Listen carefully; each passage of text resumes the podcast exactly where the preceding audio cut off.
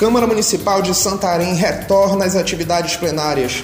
Parlamentares apresentam balanço das ações desenvolvidas durante o mês de julho em atendimento às demandas da população. Falta de água em Santarém é assunto de debate no plenário. Esta é mais uma edição do Diário do Legislativo Santareno, com os destaques da sessão desta segunda-feira, 1 de agosto de 2022. A sessão desta segunda-feira, 1 de agosto, marcou o retorno das ações plenárias do Legislativo Municipal. O presidente da Câmara Municipal de Santarém, Ronan Liberal Júnior, do MDB, começou os trabalhos desejando um excelente retorno às atividades plenárias, uma vez que as atividades legislativas foram mantidas nos gabinetes e sede administrativa da Câmara. Durante o pronunciamento, o presidente Ronan avaliou como positivo e produtivo o primeiro semestre. Foram 2.348 matérias legislativas discutidas e aprovadas na Casa de Leis. Em seguida, o vereador Biga Kalahari, do PT, parabenizou os festivais realizados em Parintins e Juruti, sendo no município paraense o último.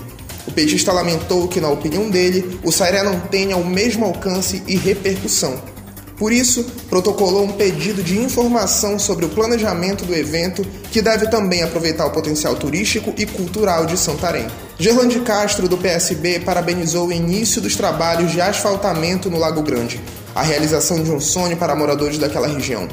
Gerlande parabenizou os vereadores e o Poder Executivo pela elaboração e aprovação do projeto que melhora a infraestrutura de uma das maiores regiões de Santarém. O vereador enfermeiro Murilo Tolentino, do PSC, prestou contas dos trabalhos desenvolvidos em julho, entre eles a fiscalização na área de saúde, que constatou a falta de pediatras no Hospital Municipal e de medicação nas UBSs, o que foi resolvido. Murilo convidou os parlamentares da Comissão de Saúde a voltar às fiscalizações. Nesta primeira sessão do segundo semestre, Carlos Silva, do PSC, protocolou requerimentos pedindo melhorias de infraestrutura para os bairros Maracanã, Floresta e Esperança. Silva ainda agradeceu a todos que participaram das comemorações de aniversário da Igreja Assembleia de Deus. O MDBista Andro Razeira participou como parlamentar da Conferência das Cidades, que discutiu estratégias em vários setores para o desenvolvimento do município e bem-estar dos habitantes. Na ocasião, Andro apresentou algumas demandas que irão beneficiar Santarém.